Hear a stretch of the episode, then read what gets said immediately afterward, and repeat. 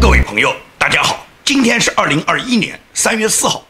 我们今天的节目呢，首先要跟大家谈一下缅甸的局势。缅甸呢，大家可以看到，缅甸军政府自从他宣布说是昂山素季所选举的这个政府呢有舞弊的行为，然后呢，他就以这个为借口，就抓捕了这个民选的政府。那么我们不管昂山素季他推动缅甸民主做了多大的贡献，但是军政府的这种专制制度的倒退，我们是坚决反对的。所以说，缅甸人民面对军政府的这种专制霸凌行为呢，他们奋起反抗，也就是大量的缅甸民众走上街头，他们不畏生死。但是呢，缅甸军政府呢，他们根本就不考虑人民的民主诉求，他们只坚持他们军政府蛮横的野蛮镇压行为。所以说。对缅甸军政府的倒行逆施呢，全世界人民呢现在都在谴责。但是缅甸军政府呢现在不惜对缅甸人民的抗议，完全是和平抗议，对他们呢大开杀戒。现在根据国际媒体报道，至少已经有三十八位缅甸人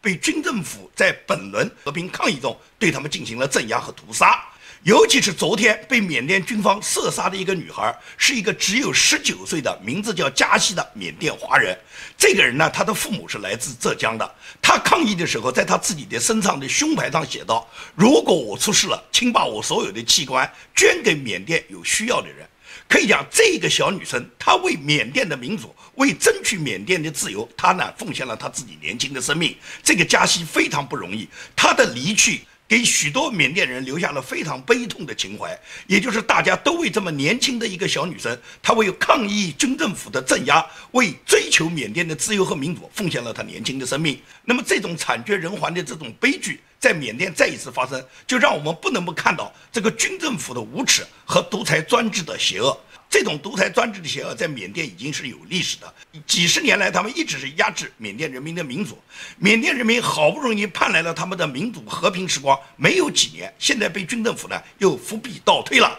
但是呢，善良的缅甸人民他们绝对不会退缩。我们呢看到很多缅甸在奋战中，就是普通的缅甸人，他们为支持所有走上街头的勇士，为捍卫自己的民主自由，每一个人都在做着自己力所能及的事。我看到有两张图片，是善良的缅甸人为前线的所有民主战士免费提供各种防护战装，其中有一个牌子上是这样写的，说是请你选取你想需要的一切。作为回报，你需要给我们一个承诺，就是在一天结束以后，你将安全完好的回到家中。你看看多么温馨的语言，也就是希望你带好这些战装，勇敢地走上前线。但是你一定要注意自己的安全，你每天都要安心地回到家中。这是很多缅甸普通人，他们用自己力所能及的方式，把各种战装、把各种防护服。放在自己的店面，放在街头，让人们随意选取，这就是通过他自己力所能及的方式，为整个缅甸民主运动做出他的奉献。所以说，任何一个街头运动都是有全体民众共同参与的。有人冲上前线成为勇武派，有人成为合理飞的和平呐喊派，也有很多人做好后勤工作，给前线的勇士送饭送水。这都是为自己的自由，为捍卫国家的民主，为争取人类的民族解放，每一个人都做着自己具体的贡献。当然了，在这个里面，除了有那些勇敢冲上街头的年轻女生、年轻的勇武派，那么更有很多家长，他们深知儿女的心，积极支持儿女们上街抗议。我看到有一张照片，也就是一个父亲帮女儿整理好他自己的所有的行装。明明知道已经有很多人命丧街头，但是爸爸还是为尊重女儿的选择，为她束好所有的发带。尽管这一去可能就是生离死别，这就是缅甸人民的了不起。这一幕呢，对于我建明来讲一点都不陌生，因为三十多年前的北京街头，三十多年前的六四抗争，在中国也涌现了无数个像缅甸今天这样的加西这样的年轻女生，就是为了捍卫自由，不惜用自己年轻生命的代价去抗议这个野蛮的军政府。也就是在全球各个专制国家，人民为了争取自己的民主权利，很多人都奉献了生命和鲜血。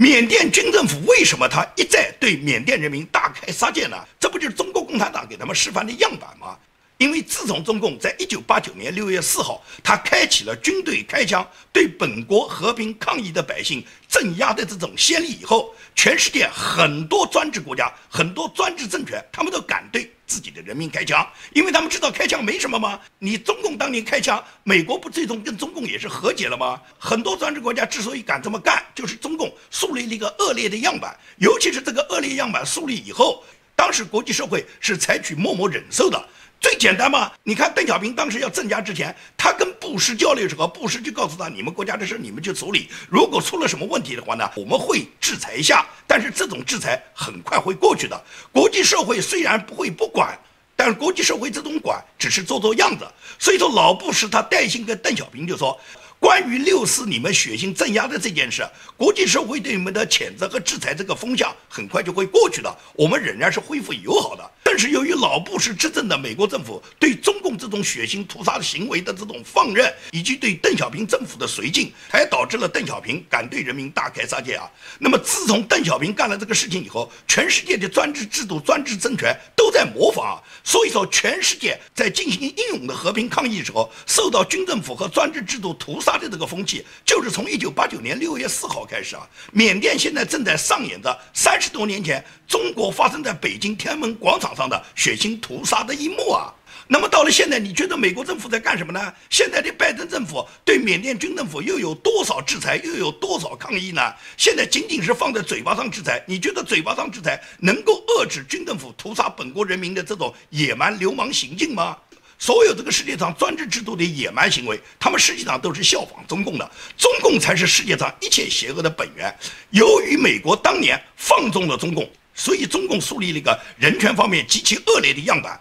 而且这个样板树立了以后，仍然得到很多西方国家和中共之间的互相勾兑。所以说，其他的这些专制野蛮政府，他们根本不在乎，中共能这么做，我们就可以这么做嘛。因此来讲，中共它总是变本加厉的。也就是八九六四以后，中共用坦克车、机关枪镇压了本国人民的和平抗议以后，然后中共回头来收拾他自己国内的民众，他不管是在香港、在台湾，他都是变本加厉的。二零一九年发生在香港的反送中运动，一开始香港民众都是非常和平的，几百万人上街，只是要求香港能够维护当时的港人治港、一国两制，维护香港人民的自由，没有提出任何过高的政治权利和要求啊。但是中共怎么办？中共就用国安法来扑灭香港的这个反送中运动。到了现在，中共对香港变本加厉嘛，因为国际社会对中共就没有根本性的打击，所以中共丝毫不在意。中共不在乎丧失香港的国际金融地位，中共只要野蛮地对香港进行霸占，而且要改造香港的一国两制。今天在北京召开的全国两会，中国的政协主席汪洋他已经直接在开幕式中讲话，已经完全改变了中国有关香港的政策，也就是他彻底拿掉了一国两制、港人治港的这个话语，把它完全改成了爱国者治港。中共已经彻底撕下了一国两制的承诺，也就是今天号召你们爱国者治港，明天就告诉你们讲只有爱党者才可以治港。因为在中共的字典上，爱国就是爱党，爱党就是爱习近平。所以说，中共呢现在已经根本不会在香港再去推行什么一国两制，继续保持香港五十年的繁荣稳定。他们现在就是要把香港收归跟中国大陆一模一样的城市管理，也就是香港人民再也没有区别于大陆的特殊的。每一个人所享有的自由民主权利，也就是香港全面的从政治上、法律上、社会制度上，已经完全跟中国大陆的城市一模一样。中共就是要对香港进行一国一制的改造，也就是通过欺骗全世界，跟英国签订了中英香港声明，先把香港假模假样的把它收回，以一国两制的名义收回以后，不到二十年就对香港进行野蛮的民主侵吞。现在把香港已经完全改造成一国一制。这就是中共它不断的温水煮青蛙的一个过程。对这个过程，很多西方国家呢，他们根本看不到。其实中共很多变化都是在逐步变化的，他是逐步的测试西方的底线，感觉到西方对他们没有什么办法之后，他们最终就变本加厉，就得寸进尺。中共不仅仅是在这次修改了香港的这个管理条例，把一国两制取消，变成一国一制，他们最新还修订了国防法。大家记不记得，中共一贯讲说，我们不称霸，我们绝对不会侵略任何国家，我们绝对不会在国际上率先挑起各种军事侵略行为。所以，国防法原本的那句话叫做“国家为防备和抵抗侵略，制止武装颠覆、保卫国家主权统一、领土完整和安全所进行的军事活动”，都定义在一个自卫的范围内。但是呢，现在呢，中共把这个国防法已经改变了，也就是这个国防法把原来的这条定义，它现在把它加上了分裂以及发展利益两个概念。什么叫分裂和发展利益两个概念？也就是他们指责香港也好，台湾也好，他们都是要搞港独、搞台独，所以说他们是一种分裂行为。所以说在国防法里面就把这个分裂呢作为一个主要条款，把它变为国家为防备和抵抗侵略、制止武装颠覆和分裂、保卫国家的主权、统一领土完整。安全和发展利益所进行国防活动，那么特意加上了一个发展利益。什么叫发展利益？也就是习近平要搞“一带一路”，要搞“二零二五”。要搞全球命运共同体，也就是习近平要推进他的全球命运共同体，就是他的发展利益哇。因此，他在推进他的全球命运共同体时候，谁妨碍了他的这个发展利益的话，他就开始要对别人进行进攻啊。他在国防法里面已经修订了哇。习近平现在已经不可一世了，他自信满满。习近平的自信完全在于他自己的膨胀。根据《纽约时报》中文网三月四号发表的专栏文章，专栏文章上面披露。习近平考虑在后新冠病毒大流行时代确保中国的繁荣和影响力，他已经提出一个新的口号，也就是告诉所有的官员，认为美国是对中国国家安全和国家发展最大的威胁。他说，中国现在正面临着东升西降的大趋势。他在一个内部讲话里面告诉中共的官员，他说，当今世界上最大的乱源在美国，美国是我国发展和安全的最大威胁。所以说，习近平这个话，你看看，习近平就是总加速师啊。他这个加速到什么地步？他已经把美国当做中国安全和发展最大的敌人。那么过去呢，中共把美国当成最大的敌人呢，是在老百姓里面讲，是在草民里面宣传，是让草民不断的树立美国是我们的敌人。而表面上呢，习近平他们呢，跟美国呢还要装模作样，说是跟美国要友好。大家记不记得，川普总统就任美国总统以后，习近平第一次访美，曾经跟川普讲过，有一千个理由要跟美国搞好关系，也就是跟美国是朋友。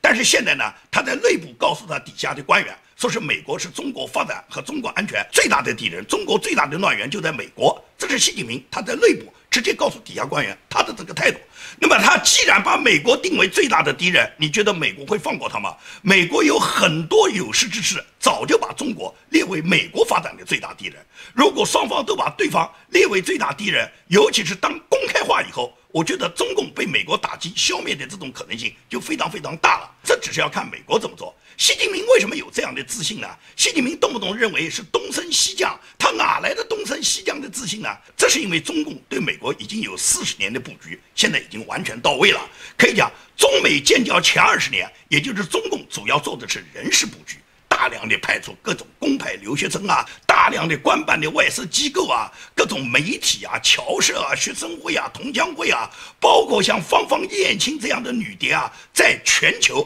在以美国为首的西方世界，中共呢前二十年做了大量的布局，在全世界所有，尤其是美国和西方国家，布满了中国的各种间谍，布满了中国大小外派的机构，然后用这些机构和媒体已经渗透到美国和西方社会。这是前二十年中共是组织上的部署，那么后二十年是因为中共加入了 WTO，加入 WTO 以后，中国就变成了世界工厂。这时候呢，世界五百强公司基本上都在跟中共做生意，那么中共也就不断地把自己的人才打入世界五百强公司，把中共所有的各种技术间谍、政治间谍全部派进五百强公司，大量的培养小粉红。可以讲，这么二十多年来，每年都有几十万的中国，无论是公派还是私立的。大量的留学生进入美国和西方社会，这些人大部分都成为我们今天看待的所谓小粉红，而且有大量的中资企业到美国上市，到欧洲上市，尤其是中国国内培养的一大批小粉红呢，他们还能够到美国读书就业，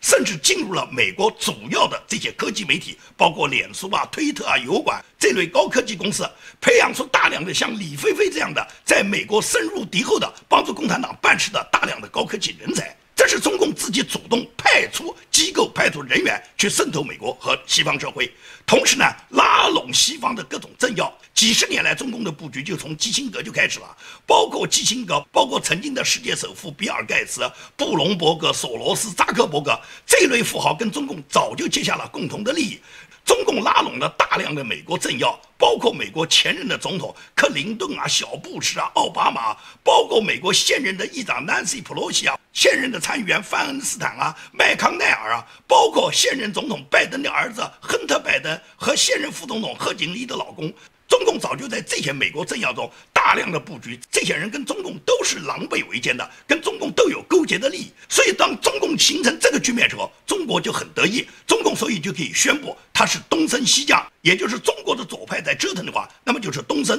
而美国的左派在折腾的话，也就是西降。这个我们已经看得很清楚了。美国的左派折腾了这么长时间以后，已经完全给中国带来了它新的。按照习近平讲的，他的新的发展机遇，也就是东升西降的机遇。习近平要抓住这个战机，然后呢，开始把美国视为主要敌人了，而且敢于公开把美国树敌，也就是习近平有这个底气，觉得不怕你美国，敢跟你美国打全面的战争。习近平为什么敢跟美国打一场？全面的战争，习近平为什么敢跟美国叫板？习近平为什么有这个东升西降的底气？他这个底气究竟是谁给他的呢？川普总统就任时候，习近平敢这样讲吗？川普总统就任的时候，可以讲习近平就是低三下四，王毅就是装一脸无辜，从来不敢在川普总统在美国面前，他摆出什么东升西降的底气？他在川普执政时候，他敢吗？他不就是看中拜登来了吗？他知道拜登政府的底线，他早就搞定拜登和拜登所有的幕僚。可以讲，拜登任命的绝大部分他的内阁成员，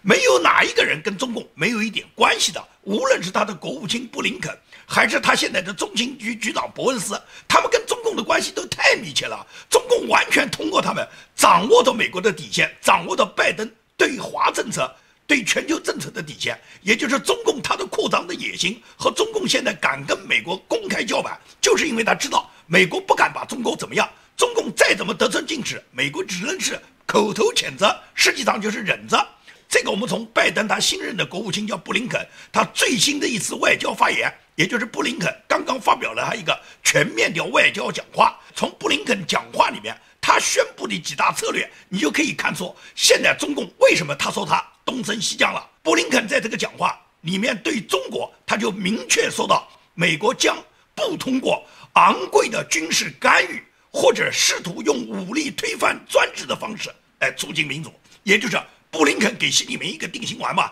就是我们美国是要推行民主的，但是我们这种推行民主呢，第一个不会用昂贵的军事干预的方式，就是不会发动军事战争。第二个，我们不会用武力推翻专制的方式来促进民主，也就是你这个专制制度怎么推翻，我们美国反正是不会诉诸武力，我们只是和平抗议、和平推翻。你觉得中共这种已经武装到牙齿的共产党的这种邪恶的军队，你用和平的方式，你能推翻他的制度吗？所以说呢，布林肯讲这个话，实际上就是给习近平一个定心丸，告诉他不会用昂贵的军事干预。请问什么干预方式是很便宜的呢？你觉得军事干预很昂贵？布林肯就说，华盛顿将与中国在应该的时候竞争，在可以的时候合作，在必要的时候对抗。我简直不知道布林肯讲那个话，什么叫应该，什么叫可以，什么叫必要？新疆在搞种族灭绝。法轮功在被器官活摘，西藏人在自焚，蒙古人文化被中共在灭绝，香港的民主人士在被大抓捕，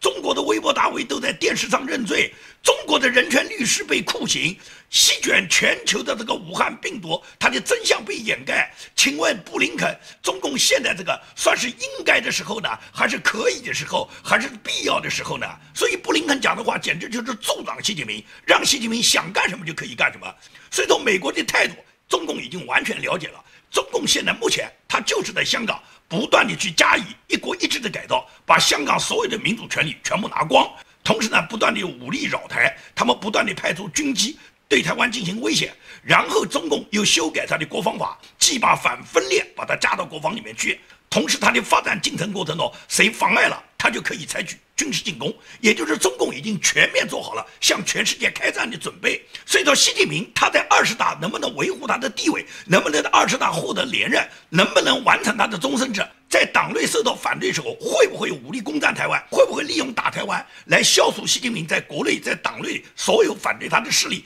以打台湾为借口，最终习近平他巩固他自己二十大的地位，获得他的连任。所以说。打台湾是习近平一直梦寐以求的一件事，那么能不能武力攻占台湾，完全在于美国的态度。如果说美国不武力干涉、不军事干涉，如果放任中共对台湾的这种武力威胁以后，那么习近平完全可能他自己在二十大之前就武力攻台。习近平绝对是有这个打算的。这主要习近平在美国这么多年的布局，他已经完全到位了嘛？所以习近平相信拜登执政的政府不会用军事干预的方式来跟共军对抗。这样呢，习近平就解除了最大的心头之患。因为美国如果不参战，习近平就没有什么事他不敢做的。那么在美国，他主要是在政坛上面，在整个美国高层、美国政治人物里面，习近平不断地渗透他的影响力。美国今年宪政危机造成的美国新一轮的大选，在大选里面发生的各种事情，实际上都是中国共产党的背后，他们做了很多手脚啊。麦康奈尔卖身投靠，他为什么关键的时候要倒向民主党？